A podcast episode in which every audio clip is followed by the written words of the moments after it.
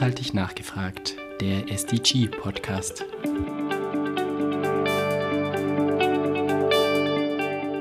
Herzlich willkommen bei unserem Podcast Nachhaltig nachgefragt.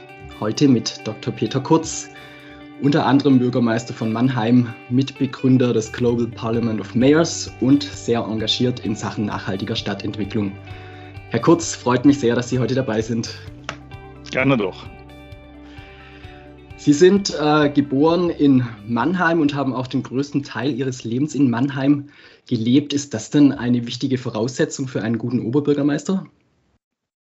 Also was eine wichtige Voraussetzung ist, ist die Identifikation mit der eigenen äh, Stadt. Das muss ja nicht über die Geburt hergestellt sein, äh, das nicht, aber die Stadt zu kennen, ähm, ist sicher ein, ein, ein Vorteil und auf jeden Fall gehört eben eine Beziehung zur Stadt und eine emotionale Bindung an die Stadt dazu. Also ich könnte mir schlecht vorstellen, dass man eine solche Aufgabe übernimmt, nur aus sagen einer Stadtmanagement-Perspektive, ohne eben tatsächlich auch die Identifikation und das Wollen, äh, genau diese Stadt positiv zu entwickeln und nicht irgendeine Stadt.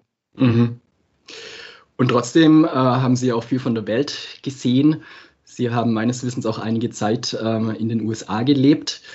Sind denn heutzutage überregionale oder globale Erfahrungen vielleicht sogar noch wichtiger für einen Bürgermeister als, äh, als diese persönliche Verbundenheit mit einer Stadt?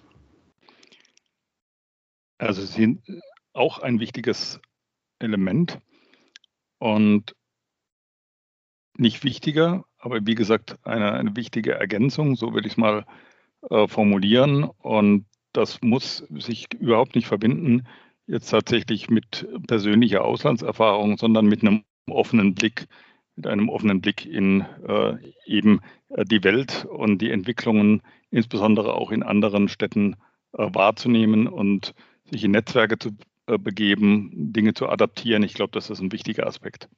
Ja, ich kann mir äh, ganz gut vorstellen, dass das für Sie persönlich ja auch äh, so eine Art Spannungsfeld äh, darstellt. Sie sind ja unglaublich gut vernetzt, weltweit auch. Ähm, also so diese lokale Verbundenheit und gleichzeitig dies, das globale Engagement. Gibt es bei Ihnen denn äh, in Mannheim BürgerInnen, die sich vielleicht irgendwie vernachlässigt fühlen, weil sie sich international auch so stark engagieren? Also es hat bisher keine ähm, Debatte in die Richtung gegeben, dass man das ähm, internationale Engagement problematisiert hätte. Äh, selbstverständlich ist es immer eine Balance und tatsächlich äh, gibt es einen Teil von Bevölkerung, der das eher nicht versteht, warum man sich international engagiert. Und wie gesagt, die, die Akzeptanz insgesamt war überwiegend da und es gab jetzt auch noch keine zugespitzte Diskussion, aber ich kenne das auch aus anderen Städten oder auch tatsächlich von, von Bürgermeistern, die sagen, das können wir gar nicht äh, vermitteln. Das ist eine interessante Fragestellung, ähm, ob das eben nicht vermittelbar ist, dass es entsprechend relevant ist, nicht nur Impulse zu erfahren, sondern gleichzeitig auch die Interessen äh, von Städten zu vertreten, auch äh, international und die Verbindung auch herzustellen zwischen dem globalen Geschehen und dem, äh, was lokal geschieht. Da gibt es, glaube ich, eine wachsende Zahl von Menschen, die das absolut äh, nicht nur versteht, sondern äh, genauso sieht und erwartet. Also wie in so vielen anderen Fragen würde ich sagen, haben wir da eine zunehmende Auseinanderentwicklung in der Gesellschaft. Also ein, ein mhm. Teil, der das eher erwartet und einen anderen Teil, der das überhaupt nicht nachvollziehen kann und das eher eben als, als Abwendung empfindet äh, von den äh, lokalen Problemen. Also keine Frage, das ist eine, eine, eine Herausforderung. Mhm. Was gäbe es da für Möglichkeiten, diesen ähm, zweiten Teil, den Sie gerade angesprochen haben, irgendwie doch zu erreichen und äh, die Relevanz von solchen äh, globalen Aktivitäten auch ähm, darzustellen? Also wo das zum Beispiel sehr gut äh, gelingt, ist in der unmittelbaren Kooperation mit, mit Städten. Also bis hin zu, zu dem außerordentlich äh, skeptischen äh, Milieu, will ich mal sagen, ähm, hat ein Projekt Zustimmung gefunden, das wir mit der türkischen Stadt Kilis äh, realisiert haben und das zurückgeht auch auf unser lokales äh, Netzwerk der muslimischen Gemeinden, nämlich eine konkrete Hilfestellung zu etablieren für syrische Flüchtlinge, insbesondere um Frauen an der türkisch-syrischen Grenze, dort ein Berufsbildungszentrum aufzubauen, dabei zu unterstützen, das als kooperatives Projekt zu realisieren. Und das ist etwas, was unmittelbar eingeleuchtet hat. Zu sagen, mhm. die Stadt engagiert sich mit ihrer Kompetenz. Ähm, sie äh, nimmt das Thema Migrationsbewegungen auf, aber eben jetzt in der Beantwortung nicht allein mit der Offenheit vor Ort, sondern auch mit der konkreten Hilfe ähm, für die Städte, die ja quantitativ ganz andere Dimensionen äh, von Flüchtlingen aufnehmen. Also in Kilis gibt es mehr syrische Flüchtlinge als ursprünglich Einwohner der Stadt. Ähm, und diese Konstellation auch kommunal oder lokal deutlich zu machen, das ist zum Beispiel ein Projekt, da hat man keinen, keinen großen Erklärungsbedarf. Das mhm. äh, findet eine breite, äh, breite Akzeptanz. Je abstrakter es wird, ähm, klar, desto mühsamer ist dann oder desto aufwendiger, will ich mal sagen, ist dann die ähm, Kommunikation.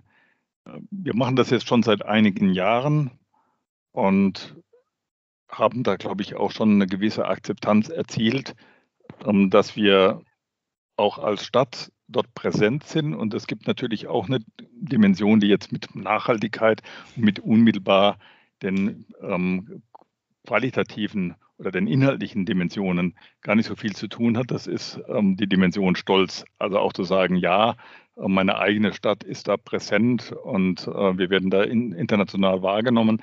Also auch so ein Element kann dann durchaus mhm. auch mal helfen, mhm. ähm, äh, den einen oder anderen Vorbehalt äh, zu überwinden, zu sagen. Aber das ist doch toll, dass wir da mit präsent sind. Mhm. Ich hatte es in der Einleitung ja ganz kurz schon ähm, erwähnt. Sie sind Mitbegründer und seit 2019, glaube ich, auch Vorsitzender des Global Parliament of Mayors, auch äh, GPM genannt. Vielleicht können Sie uns in zwei, drei Sätzen ganz kurz äh, beschreiben, was das ist.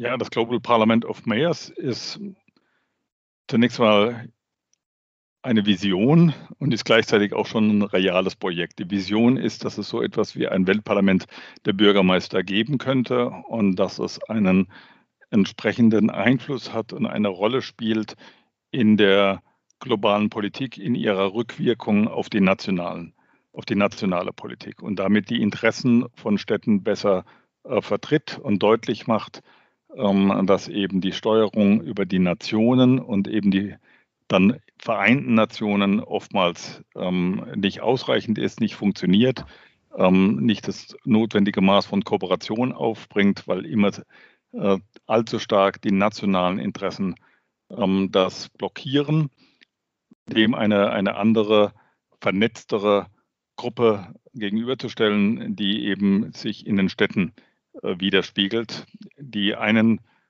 ja, eine DNA, die die Nationen haben, nicht teilen. Die Nationen haben nämlich die Vorstellung der Unabhängigkeit, so sind sie ja entstanden. Mhm. Und wir sind in einer Welt, die Unabhängigkeit nicht mehr kennt oder man könnte sagen, nicht mehr erträgt. Mhm. Ähm, und dieses Spannungsverhältnis, das hat dazu geführt, dass der amerikanische Politologe Benjamin Barber die Vision formuliert hat eines Global Parliament of Mayors und einer Ablösung der Nationen ähm, über, ich sage jetzt mal, subnationale Ebenen, über Regionen und äh, Städte. Das würden alle, die sich jetzt so nicht teilen, aber als Ergänzung äh, sehen wir alle eine Notwendigkeit. Ähm, das ist die Vision. Die Realität ist, wir üben das Anführungszeichen schon mal ein, sind aber mehr eine Initiative, mhm. ähm, die äh, ich so übersetze, das ist ein City Rights Movement, also eine, eine Bewegung, um die Rechte der Städte durchzusetzen. Und im Gegensatz zu sonstigen Netzwerken und äh, Weltverbänden der Städte und ähnliches stellen wir jetzt mal etwas pathetisch und zugespitzt der, die Machtfrage. Also wir verwenden die, die Sprache ähm, des Rechts und äh, der Forderung und ist insofern sagen wir, eine etwas größere Herausforderung, ähm, vielleicht dann auch für das jeweilige äh, Gegenüber, aber eben tatsächlich der Versuch, ähm, insbesondere auch den Gedanken, den wir ja in Deutschland auch verfassungsrechtlich abgesichert haben, der kommunalen Selbstverwaltung auch durchaus weltweit zu verbreiten und deutlich zu machen, dass eine vernünftige Entwicklung der Welt im Sinne der Realisierung der Nachhaltigkeitsziele vor allen Dingen ohne die Kommunen überhaupt nicht dargestellt werden kann und dass die Kommunen dabei nicht einfach nur eine operative Umsetzung sind, Ebene sind, sondern ein eigener Akteur, ähm, ein eigener politischer Akteur, eine eigene Regierungsebene. Und das ist wenn man, die zentrale Debattenlage und Diskussionslage, die verbal immer mehr anerkannt wird. In der Realität, das ist aber ja bei vielen Themen so, dass erstmal nur verbal zugestimmt wird und sich in der mhm. Realität noch nicht so allzu viel ändert. In der Realität, wie gesagt, hat sich noch nicht allzu viel verändert, zumindest im globalen Maßstab.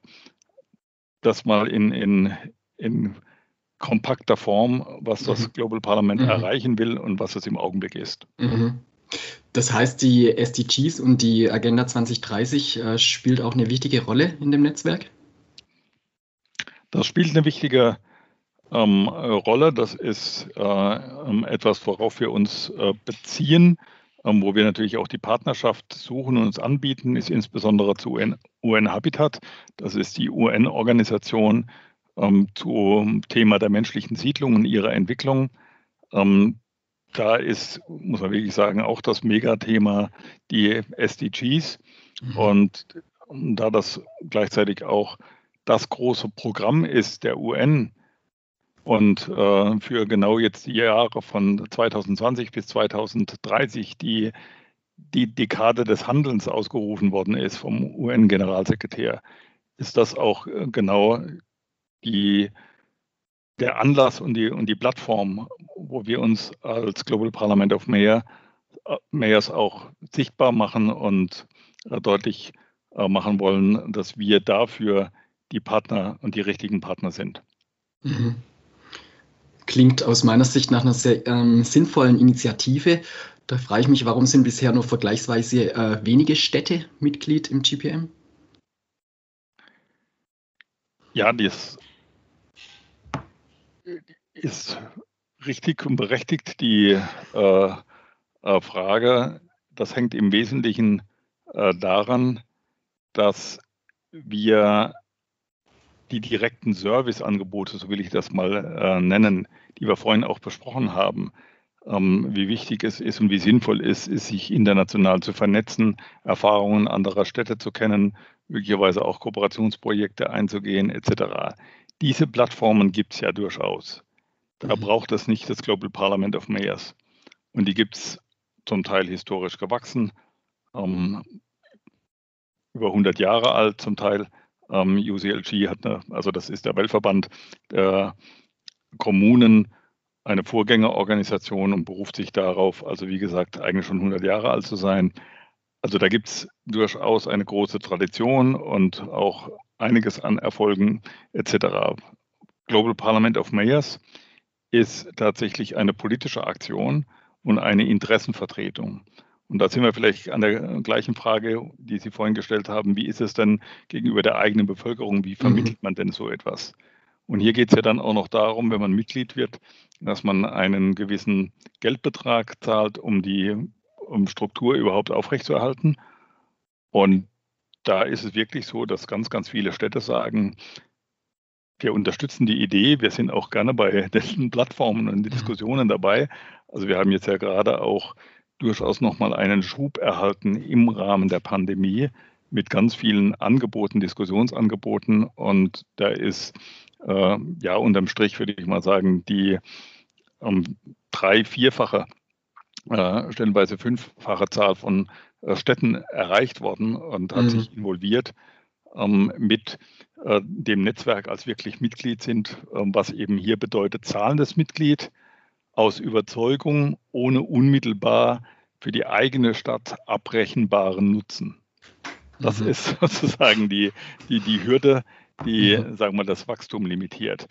Ähm, es gibt natürlich auch eine, eine, Strategie, aber wir wollen uns auf der anderen Seite auch nicht abhängig machen, ähm, äh, zu sagen, über Fragen wie, wie Sponsoring, natürlich äh, kann so ein Netzwerk auch äh, interessant sein, für Sponsoren zu sagen, ja, äh, da können wir doch Städte unmittelbar erreichen. Aber das ist natürlich etwas, was wir gerade aus Glaubwürdigkeitsgründen so nicht wollen. Mhm. Ähm, wobei es das durchaus in so einem Netzwerk auch als Position gibt, äh, die sagt, ähm, so können wir viel schneller wachsen. Das stimmt natürlich. Wir versuchen da jetzt auch Stiftungen zu gewinnen, um zu sagen, wenn die Grundfinanzierung jetzt nicht oft an den Städten selber hängen würde. Mhm. Und wir können einfach äh, sagen, macht, macht mit, äh, werdet Mitglied, es kostet nichts. Ähm, dann hätten wir natürlich auch eine andere Mitgliedszahl, was für das politische Anliegen ähm, ja natürlich auch ein, ein, Weg wäre, der attraktiv wäre und der ähm, für uns auch leichter wäre und um den wir uns äh, tatsächlich bemühen. Aber das ist uns bisher äh, nicht gelungen, ähm, dass letztlich aus dem Bereich von Stiftungen oder ähnlichem eine Finanzierung dieses Netzwerks mhm. erfolgt und wir keine Mitgliedsbeiträge erheben müssen. Mhm. Also jetzt haben wir schon mehrmals angesprochen, äh, eine ganz große Herausforderung aus vielerlei Perspektive ist auf jeden Fall Lokalität versus Globalität. Ähm, vielleicht auch die Frage, wo liegt äh, die Zukunft, ja, auch was Verwaltungsstrukturen und so weiter betrifft. Ist es tatsächlich die Stadt oder ähm, welche Rolle werden Nationen noch spielen? Ich glaube, darüber können wir gleich nochmal sprechen. Ähm, Im Vordergrund von unserem Gespräch steht ja das SDG 11, das äh, äh, nachhaltige Entwicklungsziel 11. Das hat den Titel Nachhaltige Städte und Kommunen. Was verstehen Sie persönlich denn unter nachhaltiger Stadtentwicklung? Ja, zunächst einmal finde ich ja, ist SDG 11 eigentlich ein, ein, ein Schlüsselziel oder das Schlüsselziel, weil es mhm. mit fast allen anderen Zielen verbunden ist. Das ist so ein, ja, kann man sagen, vielleicht auch ein, ein, ein, ein taktischer Zug gewesen zu sagen, ähm, hier bringe ich auf jeden Fall nochmal zum Ausdruck, dass kommunale Entwicklung entscheidend ein entscheidender Teil der SDGs ist. Wie gesagt, systemisch kann man sich durchaus ähm, fragen, ob das nicht eigentlich so, eine Art Überziel ist in, in mhm. bestimmten äh, Fragestellungen, äh, weil, und da gibt es ja ähm, auch Berechnungen von verschiedenen Akteuren, die dann auf so einen Wert kommen von 70 Prozent ähm, aller SDGs, die auf der kommunalen Ebene realisiert äh, werden mhm. müssen oder ohne kommunale Ebene nicht realisierbar sind. Mhm. Und ähm, da würde ich jetzt auch mal einschätzen, das ist ähm, eher sagen noch ähm, untertrieben und nicht äh, übertrieben. Also insofern äh, ganz zentral. Die, das Grundverständnis ist natürlich ähm, in der nachhaltigen äh, Stadtentwicklung die Dimensionen einer wirtschaftlichen Entwicklung, die soziale Stabilität befördert und gleichzeitig ermöglicht und die Inanspruchnahme natürlicher Ressourcen darauf ähm, begrenzt, dass sie tragbar ist auf Dauer, auf Ewigkeit, also den Nachhaltigkeitsgrundsatz dem Grunde nach, den natürlich ähm, entsprechend auf die lokale Ebene äh, zu transformieren, bedeutet ähm, den Anspruch formulieren an lokale Stadtentwicklung, an Stadtentwicklung. Und insofern geht es um die Lokalisierung der SDGs. Ähm, SDG 11 ist ein bisschen äh, sagen, spezifischer äh, formuliert. Aber in meinem Verständnis und in unserem Verständnis geht es eigentlich wirklich genau darum, äh, grundsätzlich die 17 SDGs zur Grundlage äh, zu machen von städtischer Entwicklung. Das haben wir ähm, mit einem Leitbildprozess in Mannheim auch, auch beispielhaft gemacht und äh, sind da auch zum Ergebnis gekommen, ähm, dass tatsächlich alle 17 auch für uns als Kommune eine Bedeutung haben. Mhm. Unter anderem äh, aufgrund des visionären Leitbild Mannheim 2030 wird äh, Mannheim häufig als vorbildlich in Sachen Nachhaltigkeit beschrieben. Was genau läuft Ihrer Meinung nach denn vorbildlich in Mannheim? Tatsächlich zunächst einmal den Versuch, die 17 Nachhaltigkeitsziele zu lokalisieren, auf eine Stadt anzuwenden, sie damit auch in einer bestimmten Weise zu vereinfachen. Tatsächlich sind bei uns dann im Ergebnis sieben Ziele draus geworden und ein Text, der beschreibt, wie Mannheim im Jahre 2030 aussehen soll. Der ist natürlich auch immer wieder Gegenstand von, von Nachschärfungen und Veränderungen, aber der eben äh, genau ähm, das übersetzt, sodass das nicht auf so einer Abstraktionsebene bleibt, ne, der 17 Nachhaltigkeitsziele, sondern es konkret werden lässt äh, dafür, was bedeutet denn das eigentlich dann, wie eine Stadt aussehen könnte ähm, unter diesen unter der Anwendung dieser Nachhaltigkeitsziele. Das ist die eine Dimension. Das zweite ist der Prozess. Ähm, wir haben dort insgesamt äh, 2500 ähm, Beiträge, Menschen gehabt, die sich äh, beteiligt äh, haben an diesem, an diesem Leitbildprozess, der auch schon verknüpft war mit durchaus der globalen Ebene. Also es waren entsprechende Referentinnen, Referenten da. Das mhm. geht vielleicht auch nochmal in Richtung ihrer, ihrer Frage von vorhin, zu sagen, wie kann man denn vermitteln, dass das Globale und das Lokale entsprechend äh, zusammenhängt. Und der nächste, die nächsten beiden Schritte, die, glaube ich, vorbildlich sind und besonders sind, ist die Übertragung dann dieses Leitbilds in messbare Ziele. Ich glaube, das ist etwas, was vielleicht in anderen Kulturen viel selbstverständlicher ist wie in Deutschland. Wir haben jetzt einen grundlegenden äh, eine grundlegende andere Erfahrung über die Pandemie im Augenblick. Da mhm. hantieren wir ständig ähm, mit messbaren Ergebnissen, streiten uns natürlich auch darüber, aber es ist ja noch akzeptiert, dass man nach Zahlen gebundenen ähm, Werten sucht, um Entwicklung darzustellen. Ähm, wie gesagt, das ist etwas, was in Deutschland jetzt eher wenig gelernt ist, was wir auch versuchen, ähm, hier entsprechend real werden zu lassen, also Messbarkeit ähm, von Zielen, Ziele auch entsprechend in Zahlen, in Beschreibungen entsprechend zu, zu übersetzen, die man äh, messen kann. Das ist nicht so, äh, so einfach. Ähm, für die unterschiedlichen gesellschaftlichen Bereiche unterschiedlich ähm, äh, schwer, aber mhm. das wirklich flächendeckend zu versuchen, darüber auch einen Bericht zu machen. Und da waren wir es auch eine der ersten Städte, muss man sagen, wirklich weltweit, die einen sogenannten Voluntary Local Report gemacht haben, also einen freiwilligen ähm, lokalen Bericht über die Umsetzung mhm. der SDGs, ähm, den man auch einstellen kann auf einer Plattform. Ähm, das ist jetzt eine ziemlich stark ansteigende Zahl von, von Städten weltweit, die so etwas machen.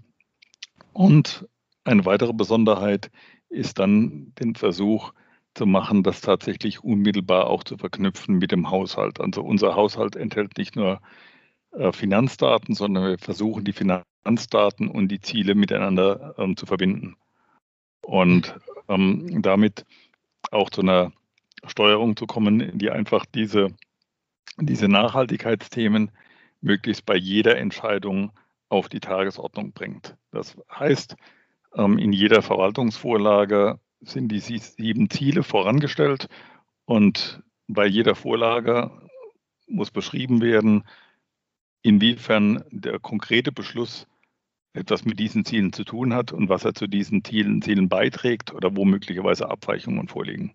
Mhm. Also ein, ein, ein Eindringen, ich sage mal, dieser großen, abstrakten, globalen Ebene in den Alltag. Das ist die, die große Aufgabenstellung, die sich äh, verbindet mit äh, Lokalisierung. Da sind wir bei weitem natürlich noch nicht ähm, in einem Idealzustand oder am Ziel schon gar nicht, sag mal, in einem Idealzustand in der, in der Realisierung. Aber wir sind doch einen erheblichen Schritt äh, vorangekommen, eben dann damit auch in der, in der Bewusstseinsbildung und in der konsequenten ähm, Abarbeitung dieser, dieser großen äh, Zielstellung. Mhm. Haben Sie denn das Gefühl, äh, durch dieses Leitbild Mannheim 2030 ist tatsächlich auch was Neues äh, entstanden?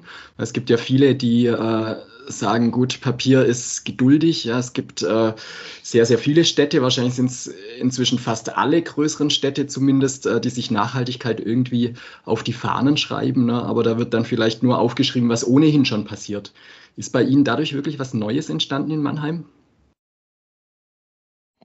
Also das ist genau das, was wir ja versuchen, zu sagen, wie kommen wir aus der Dimension heraus, dass man nur weitere Programmsätze formuliert, mhm. die dann aber auf der Strecke ohne Bedeutung äh, bleiben. Also insofern ist die Frage von nachlaufenden Prozessen, und das bedeutet eben so etwas wie Messen, ähm, tatsächlich hinschauen, wie ist denn objektiv die Entwicklung? auch festzustellen, an welchen Stellen man äh, stagniert. Deswegen ist gar nicht so sehr ähm, die Umweltthemen, also wenn ich jetzt mal das Thema Klima nehme, muss man ja deutlich sagen, ähm, klare Fortschrittsentwicklung, da ist ja eher die Frage, sind wir schnell genug? Aber mhm. auf jeden Fall, wenn ich in allen anderen ähm, Dimensionen schon sagen könnte, ähm, wir, wir sind in der richtigen Richtung unterwegs, dann wäre ich beruhigter. Ja? Also mhm. ich sage es mal zu solchen Dimensionen wie Bildungsgerechtigkeit. Mhm. Da arbeiten wir uns schon seit Jahren tatsächlich äh, dran ab, ähm, ohne dass wir, da gibt es auch einfach gegenläufige Effekte. Ähm, und die sorgen eben dafür, dass wir mehr oder weniger auf der Stelle treten, anstatt äh, voranzukommen, trotz aller mhm. Bemühungen. Das sich auch bewusst zu machen und zu sagen, es kommt eben nicht darauf an, um das Richtige zu wollen und viel zu tun, sondern mhm. es kommt darauf an, erfolgreich zu sein. Mhm. Das ist, glaube ich, die, die, die dahinterliegende Aufgabe, um die es geht. Und mhm. wenn das gelingt, und ähm, da glaube ich schon, dass wir einen Schritt weitergekommen sind, genau auf dieser Ebene etwas zu verändern, dann ist das äh, tatsächlich der Paradigmenwechsel, um, um den es geht. Also ich will es mal so sagen, Ziele wirklich ernst nehmen. Wir haben es jetzt sektoral ähm, äh, wirklich bei dem Thema Klima.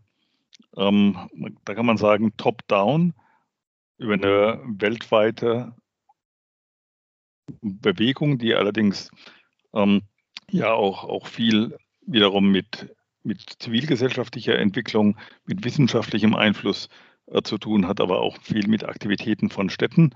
Also da gibt es ja die, die große Gruppe der C40. Ähm, da kann man sagen, ohne diese Gruppe wäre wahrscheinlich das Paris Agreement so gar nicht äh, zustande gekommen.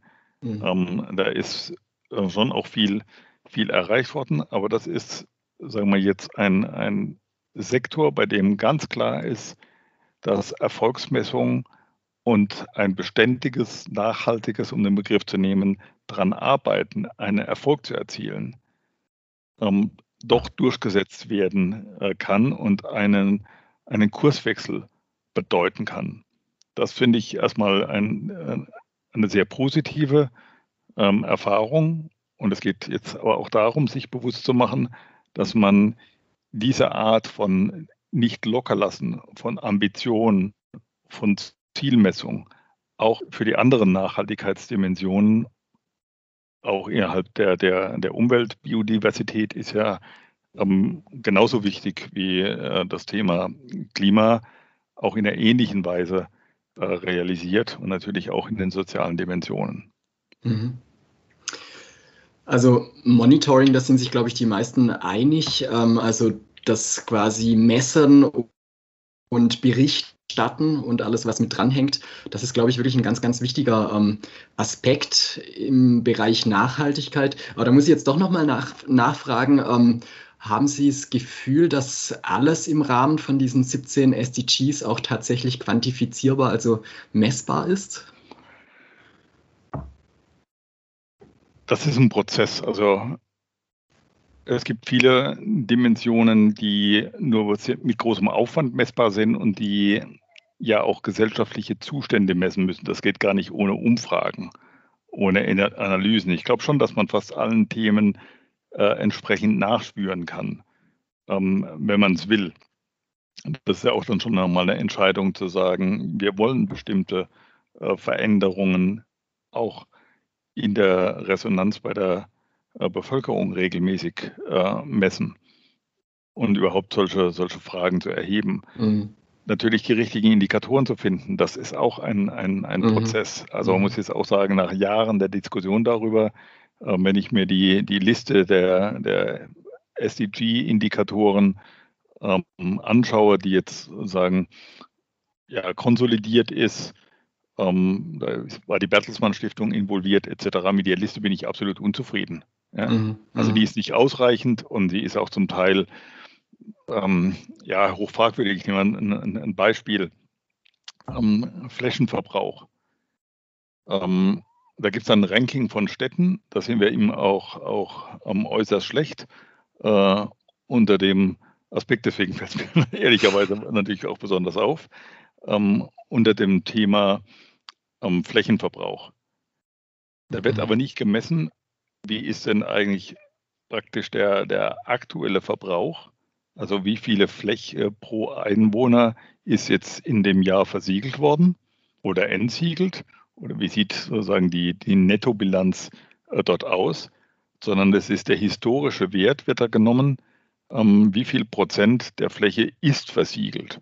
Und ich sagen, das ist historisch gewachsen, das sind Entscheidungen ähm, äh, von den oder die Entscheidungen der, ähm, äh, der letzten paar hundert Jahre, ähm, die da prägend sind, ähm, bestimmte ähm, auch Entscheidungen, die etwas mit Eingemeindung oder Nicht-Eingemeindung zu tun haben, also mit der Grundfläche, wie viel Landwirtschaft ist da ähm, dabei historisch gewachsen. Also das ist eigentlich ein Zahlenwert, der hat mehr Zufälligkeit als irgendeinen Aussagewert. Ja? Mhm. Und das ist jetzt aber eine der SDG-Indikatoren. Da frage ich mich, was, was soll man denn damit anfangen? Mhm. Ja? Zumal der sich ja kaum bewegt.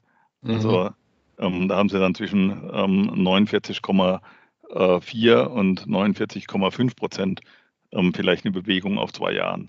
Ähm, mhm. Was sagt denn sowas? Also mhm. tatsächlich ist Ihre Frage, mhm. ähm, kann man alles messen? Was ist denn richtig zu messen? Wie funktioniert das? Ähm, das ist nicht, nicht einfach.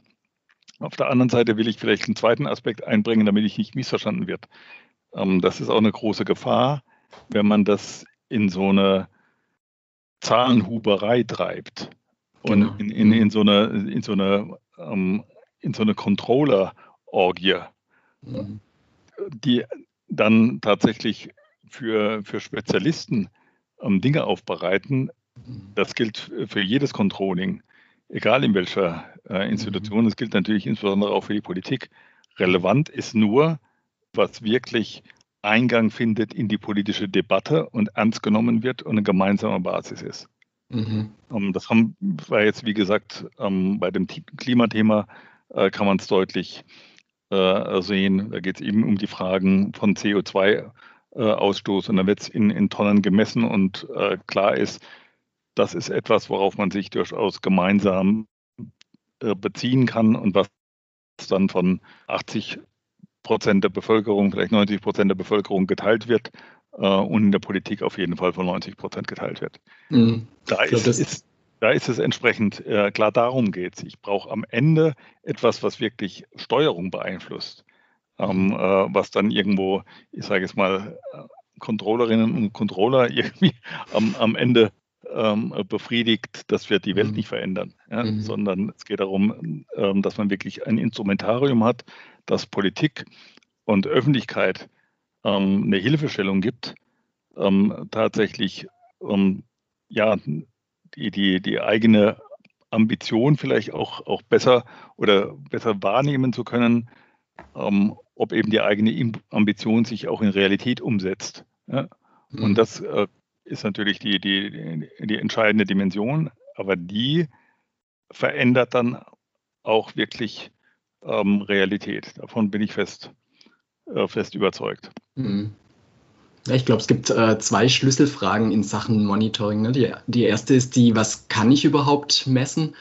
Aber die mindestens genauso wichtige ist wahrscheinlich auch, was möchte ich denn messen? Ja, man erlebt es ja häufig, dass äh, man sich hinter Zahlen eher verstecken kann auch, ne? oder äh, Statistiken auch ganz äh, weiträumig ausgelegt werden können und so weiter. Naja, äh, gehen wir mal noch einen Schritt weiter, beziehungsweise eine Nachfrage ähm, habe ich nochmal zu dem, was Sie gerade gesagt haben. Sie hatten die Flächenversiegelung äh, angesprochen. Für mich als Außenstehender ist es tatsächlich auffällig, dass eine Stadt wie Mannheim in dieser Größe relativ stark auf Fläche gebaut ist, ne? wenig in die Höhe. Wäre das denn äh, eine nachhaltige Form Ihrer Meinung nach, dass man einfach mehr in die Höhe baut? Ja, Höhe ist vielleicht gar nicht so sehr ähm, also Dimension, aber, aber klar, im, im Ergebnis geht es dann auch um die Höhe, wenn man von Dichte spricht. Mhm. Also ähm, tatsächlich historisch mhm. ähm, ist die Stadt nicht sehr verdichtet, also im, im Kern, Kern schon, also aufs, aufs Stadtgebiet habe ich natürlich auch, auch sehr unterschiedliche Situationen die Mannheimer Innenstadt auf der anderen Seite ist ja eine der wenigen Innenstädte, ähm, die tatsächlich mit so einer hohen Quantität von Menschen wirklich bewohnt ist. Ähm, mhm. Also mhm. zehn Prozent der Bevölkerung Mannheims wohnt in der Innenstadt. Das ist ein, ein durchaus im europäischen Maßstab eher ungewöhnlicher Wert. Mhm. Also da hat man wiederum eine relativ hohe Dichte und die Innenstadt selber ist ja auch, ist ja auch klein. Ähm, auf der anderen Seite äh, ähm, habe ich natürlich dann ja auch, auch Dinge, die deutlich unter urbanen Größenordnungen liegen. Und ich habe tatsächlich, da sind wir wieder beim Thema Bewusstseinsbildung, ähm, auch nicht ein, ein, ein, Bekenntnis zu Dichte und zur Urbanität. Mhm. Ähm, also die, die Region hat jetzt angefangen, mal, mal einen Wert ähm, jetzt auch in die, in die Diskussion zu bringen. Da sind wir wieder bei Zahlen. Also zum Beispiel ähm, 44 ähm, Personen pro Hektar als Minimum für eine städtische Siedlungsentwicklung. Aber da muss man wirklich sagen, wenn man dann weiß, was das äh, in Realität bedeutet, das ist ein absolutes Minimum. Und wenn man dann feststellt, dass man an einer bestimmten Stelle ähm, gerade mal die 44 erreicht hat, dann ist das erstmal auch ein Aha-Effekt. Sagen, aha, wir sind hier, also bei dem, was wir jetzt schon als Verdichtung empfunden haben, sind wir beim Mindestwert. Das sind ja so Lernerfahrungen, auch, auch, äh, auch Haltungen. Ähm, und ehrlicherweise muss man sagen, wir haben bei der Frage der Dichte, obwohl das eine der, der Grundfragen ist, letztlich einer, einer nachhaltigen Entwicklung und was können wir uns überhaupt noch ähm, leisten, neben natürlich dem Thema, wie viel Wohnraum pro Person überhaupt angemessen ist. Ähm, und ob wir, also die Frage zu stellen, heißt es zu verneinen, äh, ob wir uns äh, erlauben können, sagen wir mal, dieses ständige Flächenwachstum pro Kopf ähm, eigentlich in die Zukunft fortzuschreiben. Ähm, da geht es natürlich dann eben auch um die, äh, um die Frage, ähm, wie können wir auch, auch dichter ähm, werden? Und das ist äh, durchaus auch mit denjenigen, die sich die ökologischen Fragen mhm. ähm, auf die Fahne schreiben, ein sehr konfliktreicher Punkt. Mhm. Und nicht dann die Dimension, die sind ja auch nicht falsch. Da kommen andere Dimensionen mit rein, wo man sagt, wie ist denn das mit dem Mikroklima, wie ist Klimafolgenanpassung? Ähm, kann man sozusagen ähm, äh, so noch leben, dann ist das Thema äh, Begrünung etc. Und natürlich kann man sagen, es gibt ähm, jetzt hitzeresistente und resiliente ähm, äh, Städte weltweit. Die sind ähm, gerade ohne Grün hoch verdichtet gebaut, weil sie äh, sagen, ähm, sich wechselseitig Schatten spenden. Ja? Also, mhm. gibt völlig andere Konsequenzen auf, auf das Thema äh, Klimaanpassung, als wir sie äh, vielleicht ähm, jetzt äh, zunächst einmal ziehen. Und diese Diskussion ist natürlich überfällig, würde ich mal sagen. Und sie ist äh, von den, von den Frontstellungen interessanterweise nicht so eindeutig. Weil diejenigen, mhm. die für sich in Anspruch nehmen, dass sie auf jeden Fall ähm, ein Maximum an Klimaschutz wollen, dass sie ein Maximum wollen an ökologischer Nachhaltigkeit, sind durchaus oftmals unter denen zu finden, die sagen, ja, also jetzt muss auch ein Stock weniger sein und da müssen äh, mindestens äh, so und so viel Meter Abstand sein zwischen äh, Gebäuden und kann man da nicht noch eine Grünschneise dazwischen legen etc., was im Ergebnis dann dazu führt, ähm, dass die Dichte deutlich abnimmt und damit wieder insgesamt der Siedlungsdruck ähm, in der Region steigt. Also das ist eine, eine absolut spannende, notwendige Diskussion, die in keiner Weise abgeschlossen ist. Mhm. Ja, Verdichtung ist ein, ist ein gutes Stichwort. Ähm, das passt ja auch zu einem Unterziel vom SDG 11. Ähm, das lautet, dass äh, Städte die ökologischen, ökonomischen und sozialen Verbindungen zum Umland und zu ländlichen Gebieten fördern müssen, ja, laut äh, diesem SDG.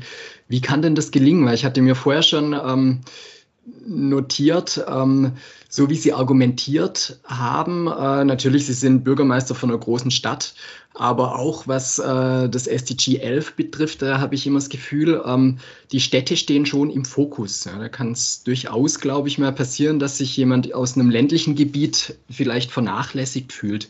Deshalb ist es bestimmt ganz wichtig, da Brücken zu bauen. Wie kann das denn gelingen?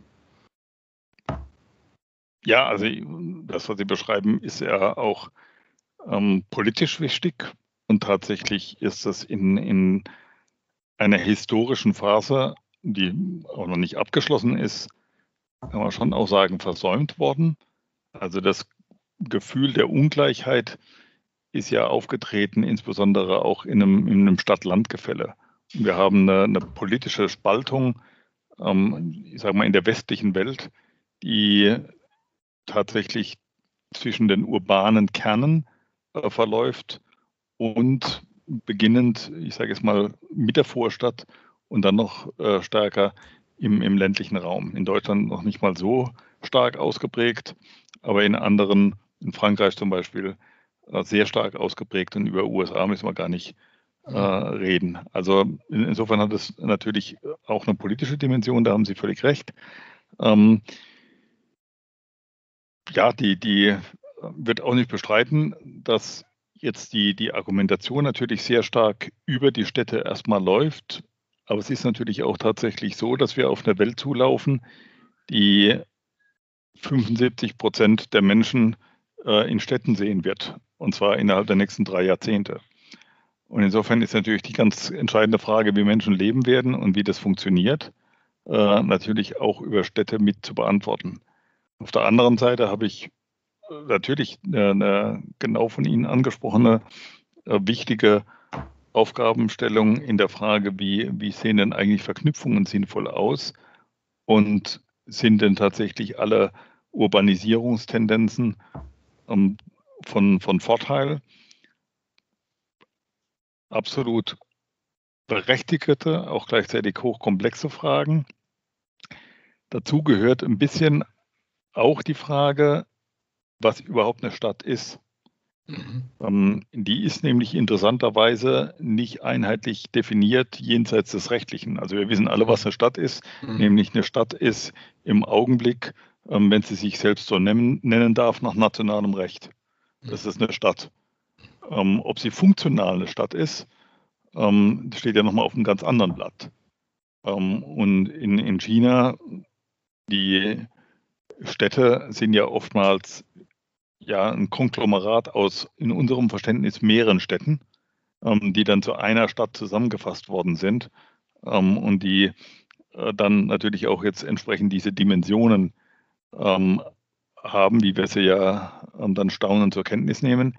Die sind schon in sich dynamisch und, und unglaublich groß, nur ähm, sie sind natürlich trotzdem oftmals nicht, denke jetzt nicht an Shanghai, aber an, an, an viele andere Städte, wo man sagen kann, das hat mit unserem europäischen Stadtbegriff jetzt erstmal relativ wenig zu tun.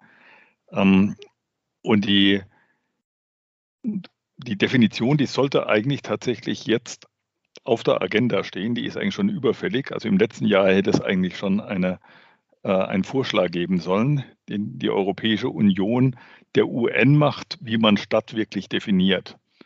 Also dort heißt dann nicht mehr Stadt, sondern Functional Urban Area.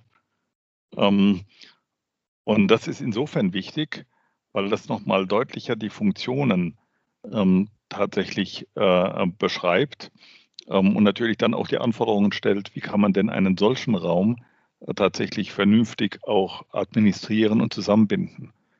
Und tatsächlich gibt es für diese Ebene wahrscheinlich an, in allen Teilen der Welt oftmals gar keine passende Steuerungsebene. Also hm. Jetzt nach meinem Eindruck zum Beispiel, wenn wir mal unsere Region nehmen, ähm, dann wird es in dieser Stadtdimension äh, ähm, ja deutlich weniger Städte geben als im Augenblick. Ähm, aber auf der anderen Seite wäre das auch ähm, anders gegliedert als die Metropolregion. Damit wird man sich jetzt sicher nochmal auseinandersetzen müssen. Und sagen wir, das wäre dann auch nochmal ein Bewusstseinsprozess darüber, diese Funktionen nochmal deutlicher ähm, zu beschreiben. Ich glaube, manches, was vielleicht auch SDG 11 noch etwas, ähm, vielleicht gar nicht in, in, in der analytischen Schärfe vielleicht auch im, im Blick hat, was da nämlich beschrieben ist als, als Stadtbeziehung zum ländlichen Raum, vielleicht gar nicht Stadtbeziehung zum ländlichen Raum ist, sondern eben Beziehung zu einem suburbanen Raum, der eigentlich mhm. auch zu, einem urbane, zu einer urbanen Funktion gehört. Und dann habe ich aus diesem Raum nochmal die andere Frage, wie geht es dann gegenüber sozusagen dem wirklich ländlichen Raum? Ähm, ich muss ehrlicherweise sagen, das sind äh, Themen, wo ich denke, die sind in der politischen Diskussion noch gar nicht oder kaum präsent. Mhm. Ähm, die sind auch fachlich noch nicht wirklich durchdekliniert. Ähm, diese, diese emotionale Brücke, die eben dann auch politisch Bedeutung hat, die halte ich für ganz relevant.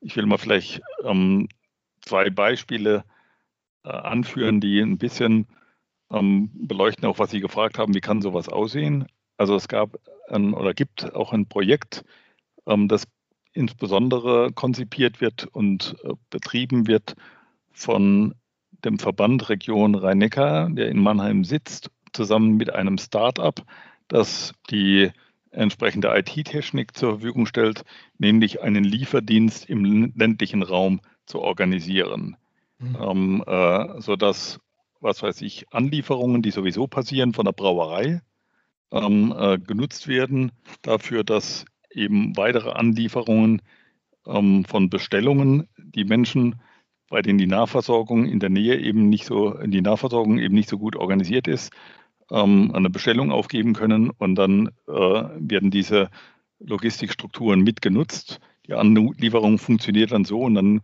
kann, was weiß ich, bei der äh, verbleibenden Infrastruktur, was weiß ich, dem, ähm, dem Metzger oder dem Bäckerladen ähm, äh, die, Entstellung, die Bestellung entsprechend abgeholt werden.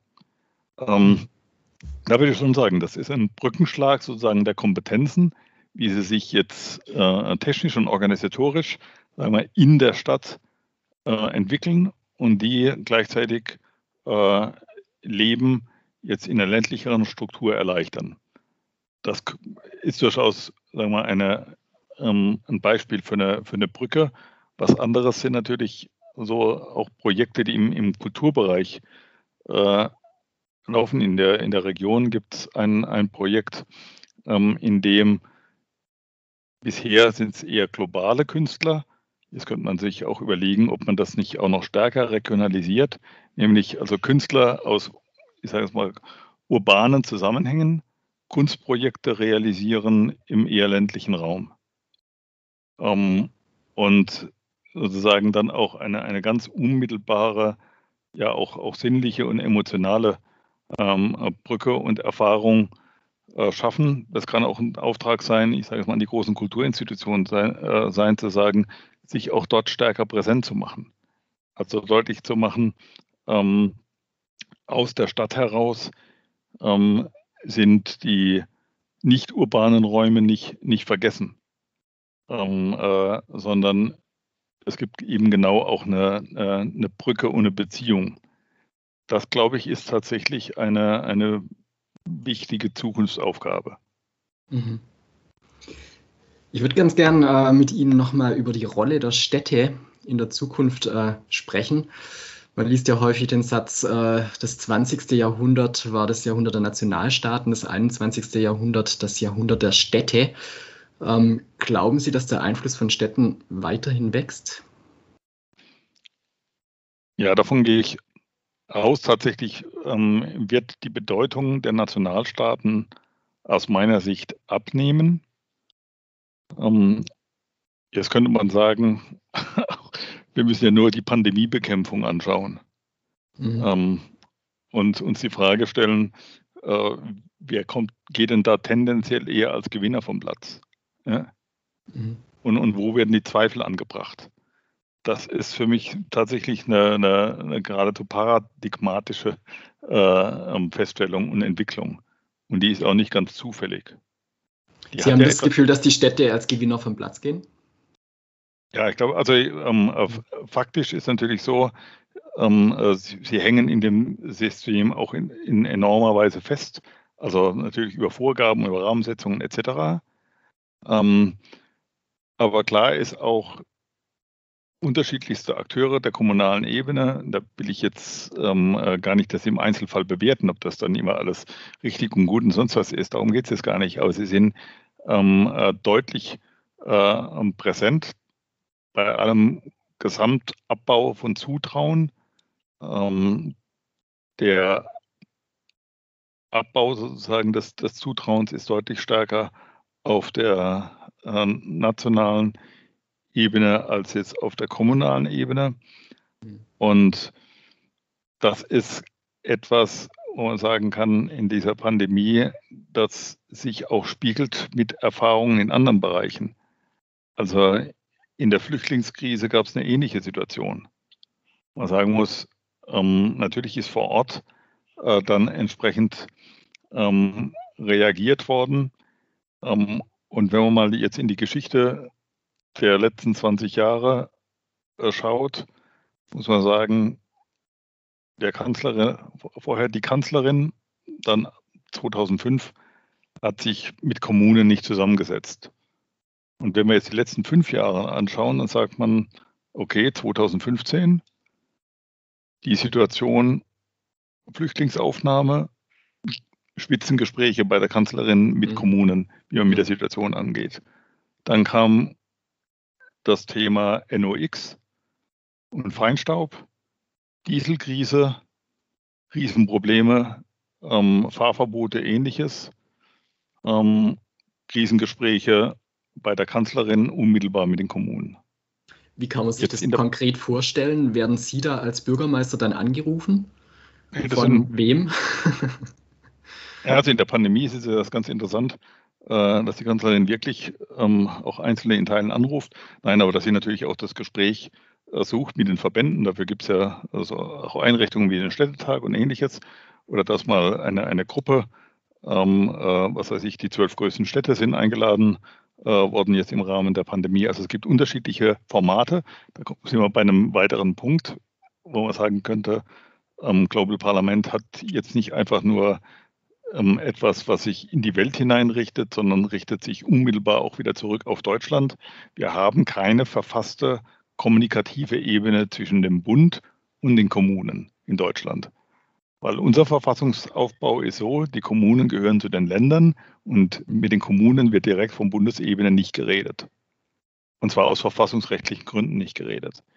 Und das ist jetzt seit fünf Jahren an verschiedenen Stellen, ich habe ja gerade die drei genannt, sozusagen der, derart unhaltbar geworden, dass man irgendwie Bypass-Veranstaltungen aufgemacht hat, wo man eben dann in unterschiedlichsten Konstellationen, entweder gerade mit betroffenen Städten oder ähm, äh, mit den zwölf größten oder mal mit Verbänden etc., den Di Direktdialog versucht zu organisieren. Der ist aber gar nicht vorgesehen und dafür gibt es gar kein Instrument und es gibt keine Plattform. Ähm, also insofern ein, ein deutliches Manko, ähm, was ausgehend nochmal von Ihrer Frage, ähm, klaren Hinweis darauf gibt, dass die Kommunen gebraucht werden, dass ihre Bedeutung schon gewachsen ist. Sie wird ähm, weiter wachsen, wachsen. Der Nationalstaat wird viele der Probleme nicht mehr entsprechend adressieren können, was gleichzeitig auch wiederum bedeutet, dass die internationale und die supranationale Ebene ähm, an Bedeutung weitergewinnen wird. Insofern ist es für den Nationalstaat in einer bestimmten Weise, könnte man sagen, eine Zangenbewegung. Mhm. Ähm, aber im Sinne einer besseren Welt, äh, würde ich sagen, ist ähm, das keine negative Zangenbewegung, mhm. äh, sondern es braucht mehr Internationalität, ähm, es braucht mehr äh, Supranationalität, also ein Abgeben von Souveränität in Teilen. Ähm, und auch diese Institutionen ähm, brauchen wiederum die Kommunen als Akteure und zwar in einem hohen Maß auch äh, selbstständige äh, Akteure vor Ort, wenn wir tatsächlich diese großen globalen Herausforderungen adressieren wollen. Und das ist ähm, aus meiner Sicht die klare Perspektive ähm, auch für die, für die nächsten Jahrzehnte, ähm, wenn wir erfolgreich sein wollen. Ähm, also jetzt nicht einfach als, nicht nur aus einem vielleicht auch natürlichen Prozess heraus, der vielleicht eh sowieso in die Richtung läuft, Bedeutungszuwachs äh, für die Kommunen, äh, sondern eben auch aus der Notwendigkeit, äh, dass ein stärkeres Einbeziehen der Kommunen dringend nötig ist, wenn die großen Ziele, und da können insbesondere die Nachhaltigkeitsziele genannt, erreicht werden sollen. Mhm. Also Sie sind sich sicher, dass der Einfluss wachsen wird. Die Frage ist, wie weit soll er wachsen? Also ich stelle mir gerade mit Blick ähm, auf die Nachhaltigkeitsziele auch die Frage, was Städte alles leisten können. Ja? Ob man nicht immer noch äh, Nationalstaaten oder irgendwas auf der Ebene braucht. Also wenn ich an so äh, Inhalte der SDGs denke, wie Friedenssicherung oder äh, die Teile, wo Landwirtschaft auftaucht und so weiter. Können das wirklich Städte leisten? Nein, also die Auflösung des Nationalstaats, haben wir vorhin schon mal kurz angesprochen, mhm. ist ja gar nicht mhm. die Vision. Mhm. Und selbstverständlich braucht es einen äh, Nationalstaat an verschiedenen äh, Stellen. Wir haben auch jetzt nicht wirklich eine, eine andere Öffentlichkeit, die supranational wäre. Wir haben jetzt zum Beispiel keine mhm. europäische Öffentlichkeit, da gibt es auch dann Demo demokratietheoretische dann doch Beschränkungen. Mhm. Also der Nationalstaat ist nicht obsolet. Ja. Mhm. Aber er wird zunehmend dysfunktional. Also ähm, er hat seine Begrenzungen und jetzt muss man einfach schauen, wie man sozusagen das Gute behält und die, und die Sperrigkeit überwindet. Ähm, das geht, glaube ich, wirklich nur insofern ist Europa ähm, bei allen Schwächen und Problemen ähm, tatsächlich das Modell auch für die Zukunft. Und da muss man sagen, was sind denn die Schwäche, Schwächen und Probleme? Die Schwächen und Probleme Europas sind genau an der Stelle, dass man es nicht geschafft hat, governance-technisch darauf zu verzichten, dass der einzelne Nationalstaat ganz Europa blockieren kann. Das ist doch das, was wir jetzt ähm, erleben und was uns jetzt in den letzten Jahren zurückgeworfen hat. Mhm, also aber eine, es, könnte, eine, ja? es könnte ja bei einem Städtenetzwerk, äh, wie das, über das wir vorher gesprochen haben, GPM, könnte das ja auch passieren, oder? Ich weiß jetzt nicht genau, wie das geregelt ist bei Ihnen, ähm, aber es könnte ja auch sein, dass eine Stadt sich querstellt und dadurch alles blockiert. Nein, also was soll denn die, die, die Fehler ähm, äh, sagen, die jetzt auf der nationalstaatlichen Ebene äh, erfolgen, äh, nachbauen? Also hier ist ja schlicht der, der, Fehler, dass es eben ein, ein, ein Konsensprinzip ist. Mhm. Ähm, äh, wo man sagt, wir sind nicht mehr handlungsfähig, ähm, äh, weil ein Konsensprinzip, das im also das dann einfach den Raum eröffnet für eine geradezu erpresserische Position des Einzelnen, die ist natürlich äh, schlicht nicht, nicht sinnvoll.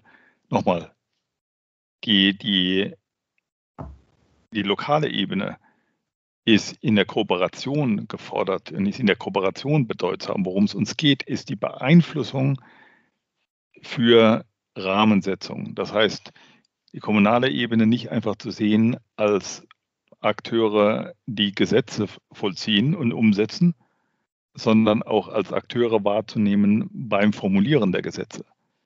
Also, dass sie in der Lage sind und dass man aus dem, ich sage es mal, aus dem, aus der anderen Haltung, was ist denn der, der, der Vorteil, der aus der Nähe und aus der ähm, größeren Kompaktheit von Städten resultiert.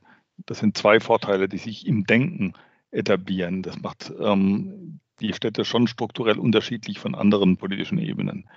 Das heißt, auf der lokalen Ebene, auf der städtischen Ebene insbesondere, habe ich mit hohen Komplexitäten zu tun, die sich im Raum abbilden.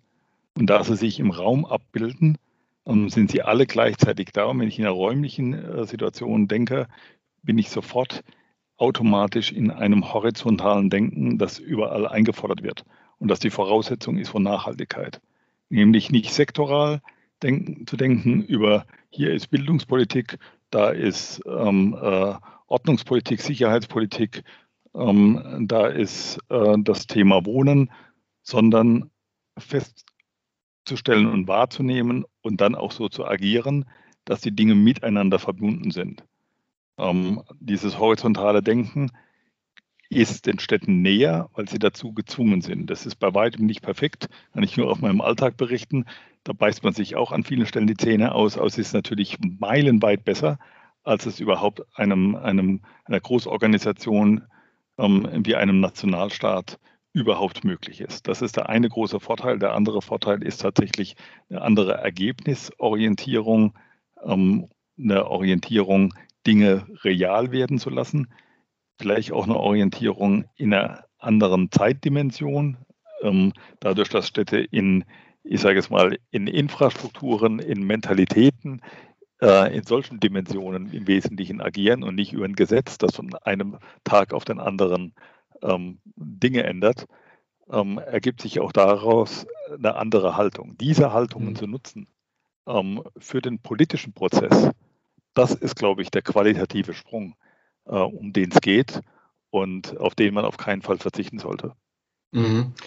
Aber könnten dann nicht ähm, Regionen wie zum Beispiel die Metropolregion Rhein-Neckar, in der ähm, Mannheim ja liegt, können die nicht noch handlungsfähiger sein als Städte, was die Zukunft betrifft? Ja, das, also das ist sicher eine Dimension, die äh, entsprechend ja auch, auch sinnvoll ist. Ähm, sie wäre möglicherweise aber jetzt kein Ersatz logischerweise für die, für die kommunale Ebene. Also es wäre ja jetzt als kommunale Ebene selbst wiederum zu groß. Ich meine, die Metropolregion rhein ist doppelt so groß wie das Saarland. Ähm, äh, noch einen Schnaps drauf, äh, allein von der Bevölkerungsseite und, und auch vom, äh, vom Raum. Also insofern, also es ist eine weitere Ebene oberhalb der Kommunen, die auch Relevanz bedeuten kann. Ähm, das ist überhaupt keine, keine Frage. Ich habe ja vorhin auch nochmal ähm, mit dem Begriff des funktionalen städtischen Raums ähm, noch, noch eine weitere Steuerungsebene an, angesprochen. Ja, also die Welt wird nicht unbedingt einfacher und wir werden möglicherweise noch mehr Steuerungsebenen äh, bekommen, als wir sie jetzt schon haben. Und dann ist immer die Frage, ähm, verschieben wir jetzt auch politische Legitimationen ähm, und auf welcher Ebene sind die richtig? Also wenn man sagen würde, die entscheidende e-, Ebene wäre jetzt eine Region, was machen dann eigentlich noch die Bundesländer? kann ich mir ganz schwer vorstellen, dass das sozusagen nur bedeutet, von der lokalen Kompetenz etwas auf die regionale abzugeben. Ähm, das würde, glaube ich, jetzt eher näher reduzieren. Ähm, das sieht man ja schon auch, glaube ich, im Unterschied von Bürgermeistern zu Landräten, ähm, dass es da natürlich auch schon mal strukturelle Unterschiede gibt.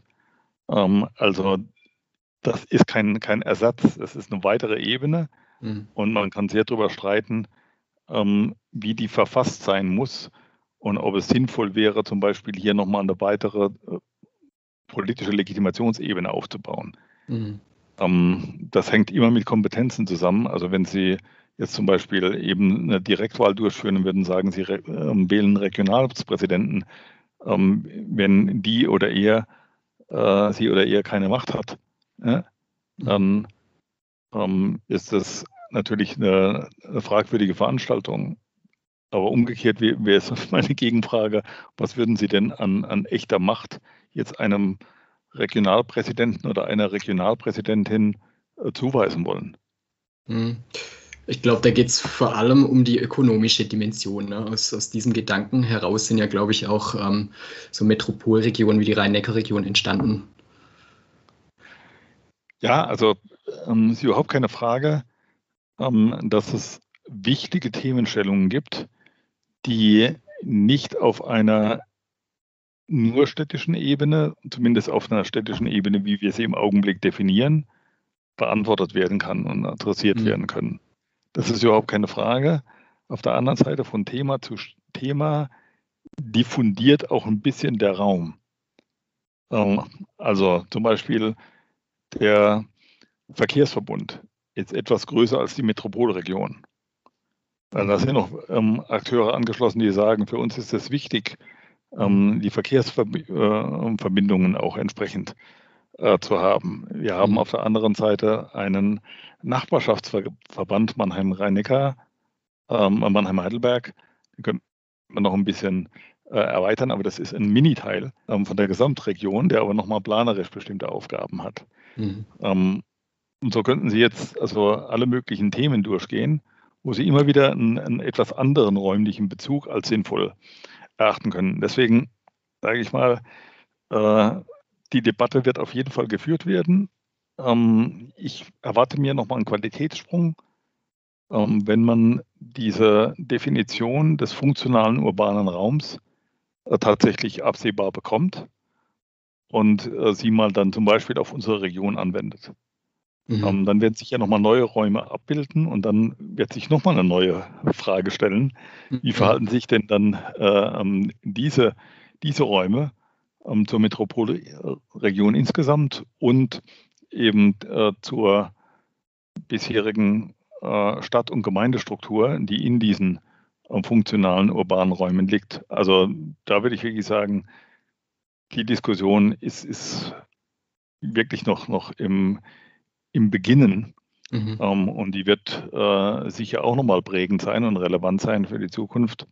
Ich glaube trotzdem nicht, dass man über diese Diskussion praktisch die Debatte um die unmittelbar lokale Ebene oder die städtische Ebene ähm, beantworten kann und sagen kann, ähm, das ist der falsche Ansatz, guck doch mal nach einem regionalen Ansatz. Mhm. Und der regionale Ansatz oder der Begriff der Region ist sowas von diffus und, und schwammig, dass er eigentlich keine, keine echte Antwort bietet. Mhm. Abschließend vielleicht nochmal eine äh, Frage über die Stadtpolitik hinaus. Kürzlich war Landtagswahl in Baden-Württemberg und mir ist aufgefallen, dass auf keinem einzigen Wahlplakat, das ich gesehen habe, ähm, irgendwas von Zielen bis 2030, geschweige denn von SDGs äh, zu lesen war. Liegt das Ihrer Meinung denn daran, dass der Zeithorizont für die Politik äh, eine schwierige Herausforderung darstellt? Oder liegt es eher daran, dass sich auch das Vokabular der Agenda 2030 nicht für Wahlkampf eignet? Oder dass sich ganz allgemein äh, mit diversen Themen in diesem äh, Agenda 2030-Bereich einfach immer noch keinen Wahlkampf machen lässt? Ja, vielleicht ist es das ein bisschen spekulativ, aber auch so der, der, der Punkt, dass man ähm, meint, das ist Anführungszeichen zu konsensual, also ähm, etwas, äh, was dann eben mhm. Weltweit als, als Richtung formuliert worden ist, wozu sich dem Grunde nach ähm, alle zumindest verbal bekennen, dass das ähm, jetzt keine, keine Alleinstellung schafft. Wobei, wenn ich mir natürlich die Plakate anschaue, dann kann man natürlich die Frage sagen, ähm, äh, also die Frage stellen, ob das jetzt äh, Alleinstellung äh, geschafft hat. Da kann man ja, wie gesagt, ähm, auch anderer Auffassung sein. Ja, also ähm, Ihre Beschreibung, da würde ich zustimmen. Ähm, und die Sprache der, der Nachhaltigkeit, die ist jetzt tatsächlich auch politisch kein, kein Selbstläufer. Da würde ich Ihnen auch recht geben. Ähm, schon der Begriff Nachhaltigkeit, wie es mit allen neuen Begriffen geht, die werden natürlich dann schnell zu Buzzwords. Ähm, Im Grunde genommen ist gar nicht erfasst, was damit äh, gemeint ist und irgendwo wird es dann auf der Strecke ähm, äh, hohl und nicht mehr differenzierend. Es wird genau darum gehen, das zu verhindern oder zu korrigieren, wo solche Entwicklungen eingetreten sind, weil es tatsächlich aus meiner Sicht ein, ein zentraler Schritt war für die Weltgemeinschaft. Das hört sich sehr pathetisch an, aber das ist tatsächlich so, ähm, sich auf solche Ziele zu verständigen. So zusammengefasst wirklich einen Versuch zu machen, eine ähm, bessere Welt zu beschreiben ähm, und das gleichzeitig auch operativ werden zu lassen. Das ist schon etwas, etwas wirklich Neues. Und das wäre schade, wenn das nicht gelänge. Und nicht nur schade, das wäre eigentlich eine Katastrophe. Das war etwas sehr zurückhaltend ausgedrückt, wenn es nicht gelingt, ähm, das tatsächlich so zu übersetzen, dass es die Menschen in der Breite ähm, verstehen, akzeptieren und äh, vor allen Dingen mit an der Realisierung mitarbeiten wollen. Mhm. Vielleicht können Sie uns ganz zum Abschluss noch einen Tipp geben. Ähm, was können denn unsere Hörerinnen und Hörer tun, um aus Ihrer Sicht zu einem optimalen, nachhaltigkeitsbewussten äh, Stadtbürger und ja zugleich dann auch Weltbürger zu werden? Also ich glaube, ganz äh, wichtig ist überhaupt ähm, den Begriff, den Sie in die Frage mit reingelegt haben, Stadtbürger, Stadtbürgerin. Das bedeutet, sich selber als ein Teil des Ganzen zu sehen und auch einer Gemeinschaft. Und die Attraktivität, die eben in der lokalen Gemeinschaft äh, liegt, Dinge unmittelbar erfahren zu können und Dinge auch unmittelbar beeinflussen zu können. Also das überhaupt äh, wahrzunehmen, das ist die erste Voraussetzung und ein, ein großer Schritt, weil das ist natürlich eine deutliche Minderheit, die das vielleicht ähm, so wirklich für sich äh, annimmt und äh, sieht. Und natürlich wäre es dann ähm, der Wunsch, das auf unterschiedlichen äh, Dimensionen dann auch in Aktion umzusetzen. Ähm, also in der, in der Beteiligung, wobei auch da, auch auf der lokalen Ebene, gibt es wiederum ganz unterschiedliche Dimensionen. Ähm, wie gesagt, es gibt sehr viele äh, Plattformen, die Chancen bieten für eine generelle Beteiligung, aber es gibt auch sehr viele ähm, Projekte, Ansätze, die eben was mit der unmittelbaren eigenen Nachbarschaft zu tun haben. Und da sehe ich auch eine große, äh, große Chance, ähm, solche Themen entsprechend voran äh. Und das ist auch eine der ähm, Ziele und Stra äh, Strategien gehört zu unserem lokalen Leitbild Mannheim 2030, nämlich die Aktivierung der Bürgerinnen und Bürger im Sinne von ähm, Beteiligung, aber eben auch von Mitgestaltung.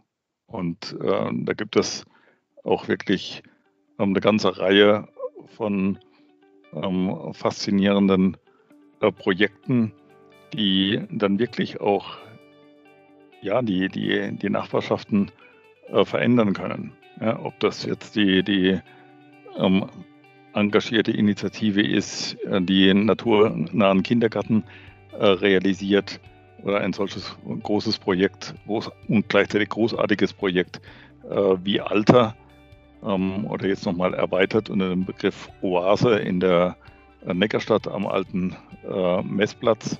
Das sind äh, Beispiele echter, echter Co-Produktion zwischen bürgerschaftlichem Engagement auf der einen Seite und äh, städtischem Engagement, das eben flankiert und unterstützt und ermöglicht. Also jede Einzelne, jeder Einzelne hat jede Menge Chancen und Möglichkeiten, überhaupt in unserer, glaube ich, äh, eine ganz wichtige Perspektive, den Blick nicht nur äh, auf Krisen und Herausforderungen zu lenken, sondern vor allem auch auf die Chancen. Vielen Dank, Herr Kurz, für das spannende Gespräch. Gerne.